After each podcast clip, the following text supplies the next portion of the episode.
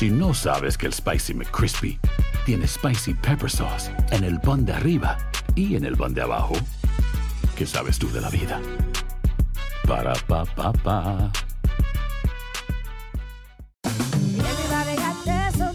La venta para amigos y familiares de JCPenney está de vuelta. Desde lunes ahorra 30% extra en artículos por toda la tienda. Esos son ahorros adicionales por encima de nuestros precios bajos. Dile a tus amigos, ven con tu familia y ahorren en grande. No olvides, ya se acerca el Día de las Madres. Y tenemos todo lo que mamá quiere: joyería, belleza, salón y tarjetas de regalo. JCPenney, vale la pena. Cupón válido del 29 de abril al 5 de mayo en selección de estilos. Aplican exclusiones. Detalles en la tienda jcp.com. Boost Mobile tiene una gran oferta para que aproveches tu reembolso de impuestos al máximo y te mantengas conectado. Al cambiarte a Boost, recibe un 50% de descuento en tu primer mes de datos ilimitados. O, con un plan ilimitado de 40 dólares, llévate un Samsung Galaxy A15 5G por $39.99. Obtén los mejores teléfonos en las redes 5G más grandes del país. Con Boost Mobile, cambiarse es fácil. Solo visita boostmobile.com. Boost Mobile, sin miedo al éxito. Para clientes nuevos y solamente en línea, requiere AroPay. 50% de descuento en el primer mes requiere un plan de 25 dólares al mes. Aplican otras restricciones. Visita ¿Quieres regalar más que flores este Día de las Madres? The Home Depot te da una idea. Pasa más tiempo con mamá plantando flores coloridas, con macetas y tierra de primera calidad para realzar su jardín. Así sentirá que es su día todos los días. Llévate tierra para macetas Bigoro por solo $8.97 y crece plantas fuertes y saludables dentro y fuera de casa.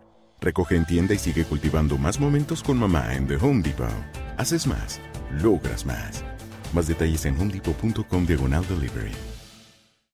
El siguiente podcast es una presentación exclusiva de Euforia On Demand. Queridos amigos, ¿cómo están? Me da mucho gusto saludarlos. Bienvenidos a Epicentro. Soy León Krause desde los estudios de Los Ángeles, California. Los estudios que tiene Univisión en esta ciudad. Siempre un placer estar con ustedes. Una disculpa porque nos tardamos en producir este nuevo episodio de Epicentro más de 10 días en eh, gran medida porque nos tomamos esos días de descanso. Fui a la Ciudad de México a reconectar con viejos amigos, ver a la familia y tomar el pulso de lo que está ocurriendo allá. Un momento interesante, un momento complejo para la sociedad mexicana en estos primeros 100 días del eh, gobierno de Andrés Manuel López Obrador, más una serie de factores externos que han sumado presión a la realidad mexicana. Pocos de esos factores tan complicados como la dinámica migratoria. Ustedes eh, que escuchan Epicentro saben muy bien que aquí hemos hablado de ello muchas veces porque es uno de los temas que en lo personal no solamente me apasionan, sino que me resultan urgentes. ¿Qué está ocurriendo con la migración? Ustedes saben, porque lo escucharon de viva voz de los migrantes centroamericanos que transmitimos aquí mismo en Epicentro, en aquel eh, podcast que eh, hicimos en Tijuana, con las propias voces de los migrantes. Ustedes han escuchado a qué grado los migrantes buscan una mejor vida. Ustedes escucharon sus razones, las razones de estas eh, personas que han dejado sobre todo el Triángulo Norte de Centroamérica para adentrarse en México rumbo a Estados Unidos para buscar refugio. Y las escenas no se han detenido. Justamente eh, eh, esta semana en el noticiero en Univisión transmitíamos imágenes de verdad desgarradoras de eh, padres que sumergen a sus hijos eh, bajo el agua y los eh, meten para tratar de pasar la frontera y los niños emergen casi sin aire, a punto de ahogarse, otros niños que de pronto salen entre alambres de púas, con los rostros rasgados, todo esto con tal de llegar a lo que buscan, a lo que anhelan, que es una oportunidad de vivir en este, en este país. Ustedes saben que la realidad migratoria y la crisis humanitaria que se vive en eh, Centroamérica y esta dinámica que se ha dado ahora era eh, una crisis que iba a incrementarse. No quiero decir que iba a explotar, porque me parece que tampoco hay que exagerar, pero sí que iba a incrementarse. Lo escucharon de viva voz de estas personas y lo describimos aquí muchas veces, y eso es lo que está sucediendo ahora. No se ha detenido la ola de refugiados potenciales que están huyendo, con toda razón, por cierto, y la enorme mayoría de ellos por razones, eh, de nuevo, eminentemente comprensibles, de una zona en la que la vida es muy difícil y para muchos de ellos imposible.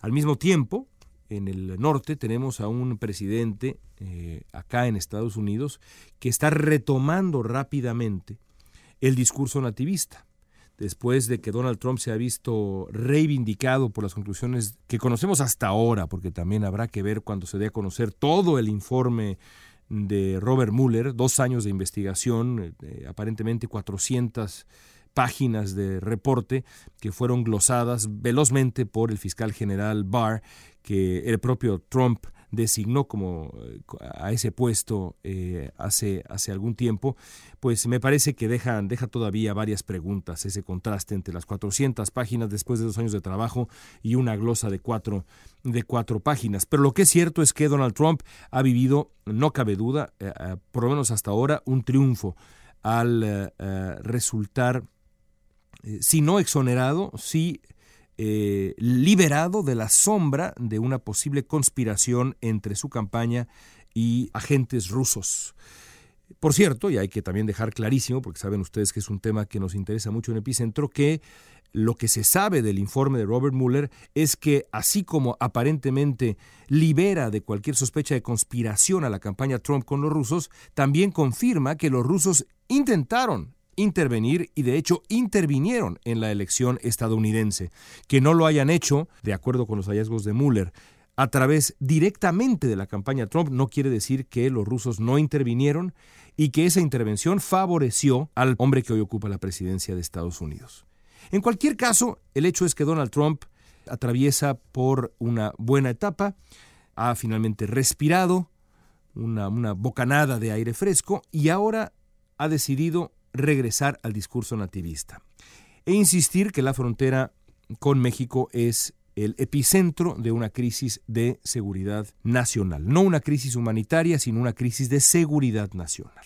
Esto, por supuesto, es falso. Es una crisis, sí, pero humanitaria, no es una crisis de seguridad nacional. Es una crisis humanitaria que se solucionaría, como lo hemos dicho en Epicentro también varias veces, con apoyo inteligente, sensato y considerable a los países del Triángulo Norte. Esos mismos países que ahora Donald Trump ha dicho les vamos a retirar todo tipo de apoyo porque no nos están ayudando en absolutamente nada. El presidente de Estados Unidos no comprende que la única manera y no ahora, sino en quizá una generación, de reducir de verdad dramáticamente, sustancialmente la migración centroamericana hacia México y hacia Estados Unidos es construir nación. Y por cierto, esto no se limita a lo que está ocurriendo hoy en Centroamérica.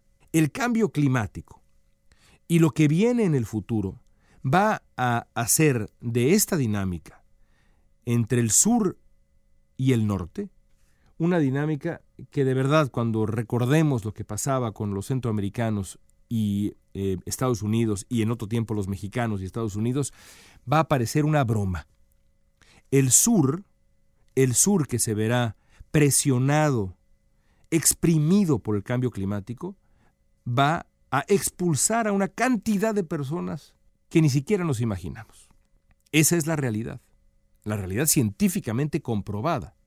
Y precisamente por eso es que combatir el nativismo y llegar a un entendimiento sensato de lo que se puede hacer y lo que no se puede hacer también con la migración, porque tampoco se trata evidentemente de abrir las puertas absolutamente a, todas las personas que vengan huyendo de una situación difícil, pero precisamente porque la situación se va a complicar todavía más, es que es urgente que se actúe con sensatez y con humanidad. Donald Trump no lo está haciendo, ni lo hará. Esas dos fuerzas, la presión desde Centroamérica y la actitud de Donald Trump, han puesto en un momento muy complicado al gobierno de México. Si a eso sumamos la realidad también ineludible de la situación complicadísima que enfrentan en Estados Unidos los eh, eh, indocumentados de origen hispano, entre ellos 5 millones de mexicanos, tenemos una receta para un momento auténticamente desafiante. ¿Cómo ha respondido el presidente de México a este reto? Para mí es una sorpresa constante la respuesta de Andrés Manuel López Obrador. Cuando uno está lejos de los micrófonos, cuando uno está lejos de las cámaras, yo que tengo el privilegio de tener un, un espacio eh, noticioso en televisión, lo que uno más extraña es estar presente cuando ocurre algo que merece un comentario, merece un análisis. Y así me sucedió cuando estando en México leí esa declaración inaudita de Andrés Manuel López Obrador diciendo que le parecía legítima la visión de Donald Trump sobre migración. No lo podía yo creer porque hay un precedente inmediato y ese precedente inmediato es la actitud de López Obrador frente a los abusos de Donald Trump, frente a esa supuesta visión legítima sobre migración de Donald Trump durante la campaña. Estuvo aquí en Los Ángeles Andrés Manuel López Obrador, yo lo entrevisté unos días antes sobre precisamente el mismo tema, estuvo aquí en Los Ángeles y habló muy fuerte López Obrador en Los Ángeles, como también habló muy fuerte en Phoenix, como también habló muy fuerte en ah, otros sitios de Estados Unidos, en Chicago. Dijo, por ejemplo, en aquellos días que le parecían inhumanas y caprichosas las políticas del eh, presidente republicano Trump. También dijo en su momento en Los Ángeles que los nativistas estadounidenses estaban realizando actos bárbaros. Rechazó la construcción de el muro fronterizo al que llamó un monumento a la hipocresía y la crueldad. Comparó el maltrato a los inmigrantes mexicanos e hispanos a el estigma y persecución de los judíos en la época de Hitler. Y estoy citando a, a los discursos de López Obrador, que luego el presidente de México, antes de serlo, era candidato entonces todavía, reunió en un libro que se llamó Oye Trump. ¿Cómo es posible que ese hombre ahora, ya que es presidente de México, legitime esa misma visión que antes calificaba de neofascista? ¿Cómo es posible? Algunos dirán que se trata simplemente de una estrategia que tiene que ver con la contención, que hay que contener a Donald Trump, que no hay que pelearse con Donald Trump, que hay que evitar que el hombre se enoje porque no vaya a ser que dé al traste con el nuevo tratado de libre comercio que tanto trabajo costó renegociar. Para mí, ninguna de estas, y lo he dicho aquí algunas veces ya, ninguna de estas consideraciones es suficientemente válida cuando lo que está en juego es la instauración de un régimen nativista en Estados Unidos que tiene consecuencias inmediatas y prácticas en la vida de millones de personas de origen mexicano. Hay 30 millones de personas de origen mexicano en Estados Unidos, entre ellos 5 millones de indocumentados. Y eso sin contar a los uh, inmigrantes salvadoreños, guatemaltecos, hondureños, que sí, creo que vale la pena considerarlos como lo que son, nuestros hermanos ese error de Fox News reciente en el que decía que los países mexicanos, eh, El Salvador, Honduras y Guatemala, pues la verdad de las cosas es que me pareció un error muy revelador, un error muy revelador de cómo nos ven acá, pero también, por otro lado, pensé, pues sí, en el fondo todos somos mexicanos, como todos somos hondureños, todos somos guatemaltecos, salvadoreños, todos somos latinoamericanos, sí compartimos muchas cosas, sí somos hermanos. Eso mismo también decía Andrés Manuel López Obrador en aquel tiempo. Su intención era defender no nada más a los mexicanos, sino a todos los inmigrantes, incluidos los inmigrantes centroamericanos. ¿Cómo es posible que ese mismo hombre hoy valide el discurso de odio, la retórica nativista?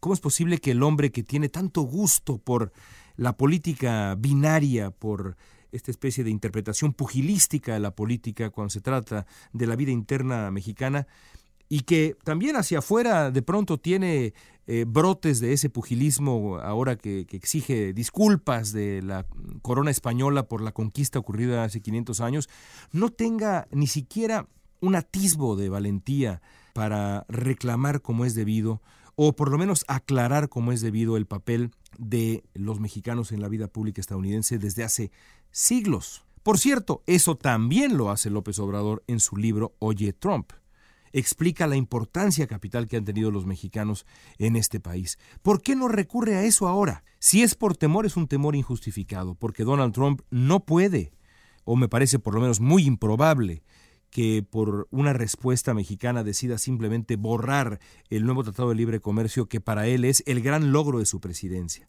Y tampoco puede él, a pesar de que el señor Jared Kushner le venga a vender, le vaya a, México a vender espejitos al presidente López Obrador, tampoco puede Trump él solo hacer que avance el Tratado de Libre Comercio 2.0, el famoso TEMEC, en el Congreso estadounidense, porque eso depende más bien de los demócratas. Así que no hay por qué temer, no hay razón que justifique la falta de respuesta a Donald Trump. El asunto se va a complicar esta agresión hacia México, esta descalificación de lo mexicano, esta tendencia a convertir a la frontera entre México y Estados Unidos en el epicentro de un supuesto caos. Todo esto que estamos viendo se va a agravar con muchísima claridad y fuerza, intensidad en los próximos meses, conforme se acerque la elección del 2020 y mucho más si la elección resulta cerrada, que todo parece indicar que así será. No es una pregunta retórica. El gobierno de México, sobre todo el presidente de México, tendrá que decidir si regresa a esa valentía que tenía, que demostró cuando era candidato, cuando se trataba de Donald Trump, y estas uh, políticas que el propio López Obrador calificó de inhumanas y caprichosas, o se queda sentado mientras la retórica nativista vuelve a echar raíces y se vuelve a adueñar de la narrativa electoral en Estados Unidos. Ya vimos lo que pasó en el 2016, cuando otro gobierno no solamente no enfrentó a Donald Trump, sino que le ayudó, sin darse cuenta o dándose cuenta, la historia nos dirá. Eso fue indigno. Enrique Peña Nieto y Luis Videgaray estuvieron y están del lado incorrecto de la historia. ¿De qué lado estará Andrés Manuel López Obrador? Gracias amigos, hasta aquí este epicentro. Hasta la próxima. Soy León Krause desde Los Ángeles. El pasado podcast fue una presentación exclusiva de Euphoria On Demand. Para escuchar otros episodios de este y otros podcasts, visítanos en euphoriaondemand.com. Hay gente a la que le encanta el McCrispy y hay gente que nunca ha probado el McCrispy. Pero todavía no conocemos a nadie que lo haya probado y no le guste. Para pa pa pa. Ahorra más en JCPenney, más tu oportunidad de conocer a Shaquille O'Neal. Este sábado 4 de mayo todos ganan durante la entrega de cupones de 10, 50 o hasta 100 dólares, solo en la tienda mientras duren. De 11 a.m. a 1 p.m., los miembros de JCPenney Rewards tendrán una oportunidad exclusiva de encestar para conocer a Shaq. Habla con un asociado en la tienda o visita jcp.com y conoce más sobre la jugada. JCPenney, vale la pena. Cupón válido el 4 de mayo en selección de estilos. Entrega de cupones solo en la tienda para mayores de 18 años. Boost Mobile tiene una gran oferta para que aproveches tu reembolso de impuestos al máximo y te mantengas conectado. Al cambiarte a Boost, recibe un 50% de descuento en tu primer mes de datos ilimitados. O, con un plan ilimitado de 40 dólares, llévate un Samsung Galaxy A15 5G por $39.99. Obtén los mejores teléfonos en las redes 5G más grandes del país. Con Boost Mobile, cambiarse es fácil. Solo visita boostmobile.com. Boost Mobile, sin miedo al éxito. Para clientes nuevos y solamente en línea, requiere AroPay. 50% de descuento en el primer mes requiere un plan de 25 dólares al mes. Aplican otras restricciones. Visita para detalles. ¿Quieres regalar más que flores este Día de las Madres? The Home Depot te da una idea. Pasa más tiempo con mamá plantando flores coloridas, con macetas y tierra de primera calidad para realzar su jardín. Así sentirá que es su día todos los días. Llévate tierra para macetas Bigoro por solo $8.97 y crece plantas fuertes y saludables dentro y fuera de casa. Recoge en tienda y sigue cultivando más momentos con mamá en The Home Depot. Haces más, logras más. Más detalles en homedepot.com diagonal delivery.